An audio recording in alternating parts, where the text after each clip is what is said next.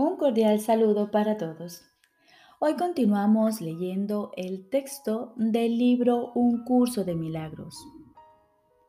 Capítulo 28. El deshacimiento del miedo. Cuarta parte. La unión mayor. Jesús nos dice, aceptar la expiación para ti mismo significa no prestar apoyo a los sueños de enfermedad y muerte de nadie. Significa que no compartes con ningún individuo su deseo de estar separado, ni dejas que vuelque, que vuelque sus ilusiones contra sí mismo. Tampoco deseas que éstas se vuelquen contra ti. De este modo no tiene ningún efecto y te liberas de los sueños de dolor porque permites que Él se libere de ellos. A menos que lo ayudes, sufrirás con él, ya que ese es tu deseo. Y te convertirás en un protagonista en su sueño de dolor, tal como lo es él en el tuyo. De este modo los dos os convertís en ilusiones sin ninguna identidad. Tú puedes ser cualquier persona o cualquier cosa, según de quien sea el sueño de maldad que compartas. Pero de una cosa puedes estar seguro, que eres perverso, pues compartes sueños de miedo. Hay un modo de encontrar certeza aquí y ahora. Niégate a ser parte de ningún sueño de miedo, sea cual sea su forma, pues si lo haces, perderás tu identidad en ellos. La manera de encontrarte a ti mismo es negándote a aceptar tales sueños como tu causa o como que tienen efectos en, ti. Tú no tienes nada que ver con ellos, pero sí con aquel que los sueña. De esta manera separas al soñador del sueño, al unirte a uno y abandonar el otro. El sueño no es más que una ilusión de la mente, y a esta te la puedes unir, pero jamás al sueño. Es del sueño de lo que tienes miedo, no de la mente. Sin embargo, los ves como si fuesen lo mismo porque crees que tú no eres más que un sueño. Y no sabes lo que es real acerca de ti o lo que es ilusorio, ni puedes distinguir entre lo uno y lo otro. Al igual que tú, tu hermano cree que él es un sueño. No compartas con él su ilusión acerca de sí mismo pues tu identidad depende de su realidad. Piensa en él más bien como una mente en la que todavía persisten las ilusiones, pero con la que tienes una relación fraternal. Lo que él sueña no es lo que lo convierte en tu hermano, ni tampoco su cuerpo. El héroe del sueño es tu hermano. Su realidad es lo que es tu hermano de la misma manera en que tu realidad es lo que es hermano suyo. Tu mente y la suya están unidas en hermandad. Su cuerpo y sus sueños tan solo aparentan abrir una diminuta brecha en la que tus sueños se han unido a los suyos. Entre vuestras mentes, sin embargo, no hay ninguna brecha. Unirte a sus sueños significa que no te unes a Él, pues sus sueños lo separan de ti. Libéralo, por lo tanto, proclamando sencillamente tu hermandad con Él y no con sueños de miedo. Ayúdale a que reconozca quién es, negándote a apoyar sus ilusiones con tu fe, pues si lo haces, no podrás sino tener fe en las tuyas. Y al tener fe en las tuyas, Él no podrá liberarse y tú quedarás atrapado en sus sueños. Y sueños de terror vendrán a rondar la diminuta brecha la cual está poblada únicamente por las ilusiones que habéis apoyado en la mente del otro. Ten absoluta certeza de que si tú haces lo que te corresponde hacer, él hará lo que corresponda hacer a él, pues se unirá a ti allí donde tú estés. No lo invites a unirse a ti en la brecha que hay entre vosotros, pues si lo haces, creerás que esa es tu realidad, así como la suya. Tú no puedes llevar a cabo su papel por él. Mas esto es precisamente lo que haces cuando te vuelves una figura pasiva en sus sueños, en vez del soñador de los tuyos. Tener una identidad carece de significado en los sueños porque el soñador y el sueño son lo mismo. El que comparte un sueño no puede sino ser el sueño que comparte porque el acto de compartir es lo que produce la causa. Como consecuencia de compartir confusión, estás confundido, pues en la brecha no existe un yo estable. Lo que es lo mismo parece diferente porque lo que es lo mismo aparenta ser algo distinto. Los sueños de tu hermano son los tuyos porque tú permites que lo sean. Mas si lo librases de tus sueños, Él se liberaría de ellos, así como de los suyos. Tus sueños dan testimonio de los suyos y los suyos de la verdad de los tuyos. No obstante, si vieses que no hay verdad en los tuyos, sus sueños desaparecerían y él comprendería qué fue lo que dio origen al sueño. El Espíritu Santo mora en vuestras dos mentes y Él es uno porque no hay brecha que pueda dividir su unicidad. La brecha que separa vuestros cuerpos es irrelevante, pues lo que está unido en Él es siempre uno. Nadie puede estar enfermo si alguien acepta su unión con Él. Su deseo de ser una mente enferma y separada no puede seguir vigente sin un testigo o una causa. Y tanto el testigo como la causa desaparecen si alguien decide unirse a él. En su sueño, él estaba separado de su hermano, a quien, al no compartir su sueño con él, ha eliminado el espacio que había entre ellos.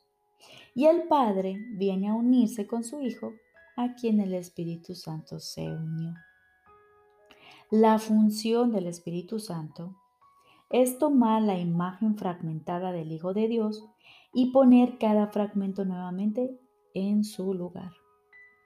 Él muestra esta santa imagen completamente sanada a cada fragmento separado que piensa que en sí es una imagen completa. A cada uno de ellos, Él le ofrece su identidad, que la imagen en su totalidad representa en vez de la fragmentada y diminuta porción que él insistía que era él mismo. Mas cuando él ve esta imagen, se reconocerá a sí mismo.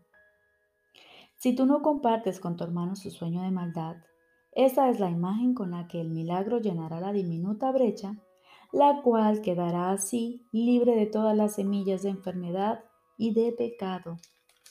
Y ahí el Padre recibirá a su Hijo porque su Hijo ha sido misericordioso consigo mismo. Te doy las gracias, Padre, sabiendo que tú vendrás a salvar cada diminuta brecha que hay entre los fragmentos separados de tu Santo Hijo.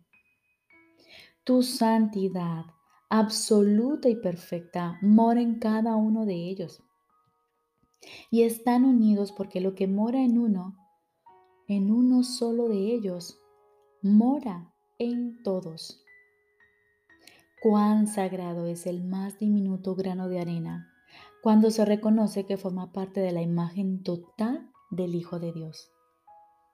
Las formas que los diferentes fragmentos parecen adoptar no significan nada, pues el todo reside en cada uno de ellos y cada aspecto del Hijo de Dios es exactamente igual a todos los demás. No te unas a los sueños de tu hermano, sino a Él. Y ahí donde te unes a su Hijo, ahí está el Padre.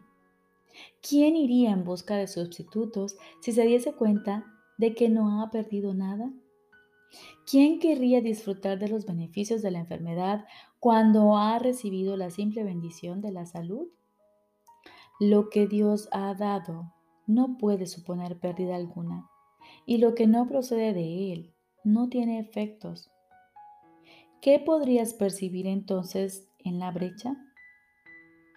Las semillas de la enfermedad proceden de la creencia de que es posible encontrar felicidad en la separación y de que renunciar a ella sería un sacrificio. Mas los milagros son el resultado de no seguir tratando de ver en la brecha lo que no se encuentra en ella. Lo único que requiere el sanador del Hijo de Dios es que estés dispuesto a abandonar todas las ilusiones. Él sembrará los milagros de curación allí donde antes se encontraban las semillas de la enfermedad. Y no habrá pérdidas de ninguna clase, sino solo ganancias.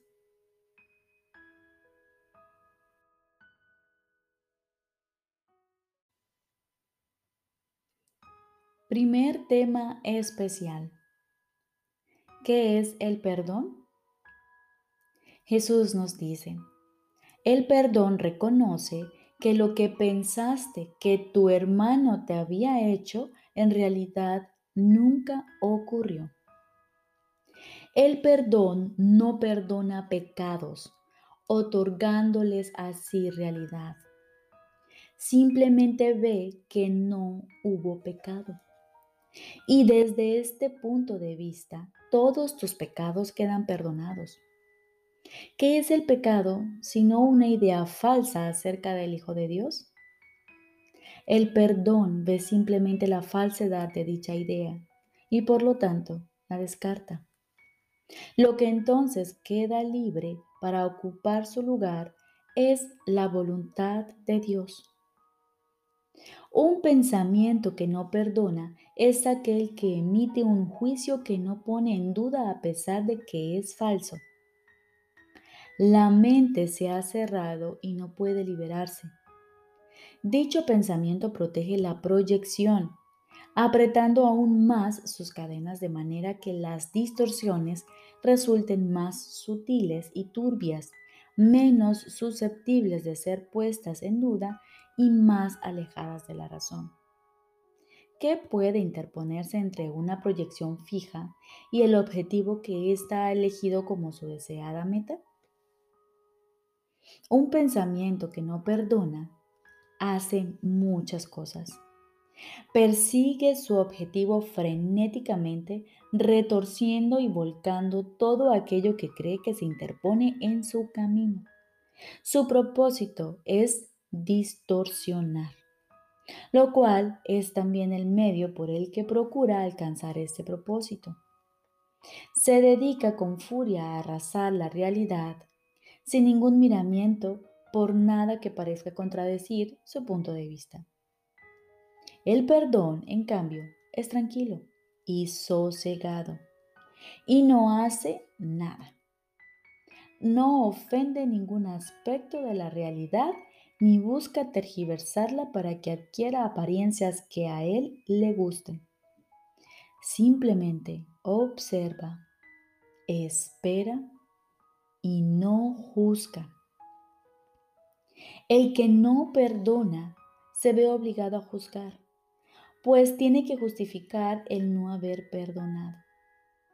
Pero aquel que ha de perdonarse a sí mismo debe aprender a darle la bienvenida a la verdad exactamente como ésta es.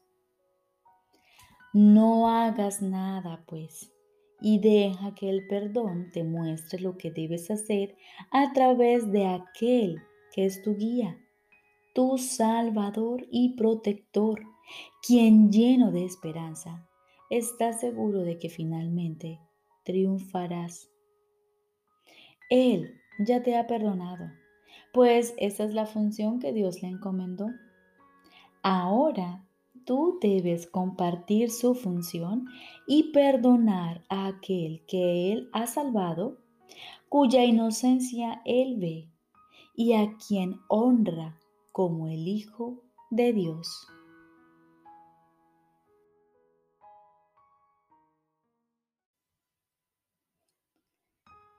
Lección número 222. Dios está conmigo. Vivo y me muevo en Él. Dios está conmigo. Vivo y me muevo en Él. Dios está conmigo. Él es mi fuente de vida, la vida interior, el aire que respiro, el alimento que me sustenta y el agua que me renueva y me purifica. Él es mi hogar en el que vivo y me muevo. El Espíritu que dirige todos mis actos me ofrece sus pensamientos y garantiza mi perfecta inmunidad contra todo dolor. Él me prodiga bondad y cuidado y contempla con amor al Hijo sobre el que resplandece, el cual a su vez resplandece sobre él. Qué serenidad la de aquel que conoce la verdad de lo que Él dice hoy. Padre, no tenemos en nuestros labios ni en nuestras mentes otras palabras que tu nombre. Cuando acudimos silenciosamente ante tu presencia, pidiendo que se nos conceda poder descansar contigo por un rato en paz. Y ahora aguardamos silenciosamente. Estoy seguro de que Él te hablará y de que tú le oirás.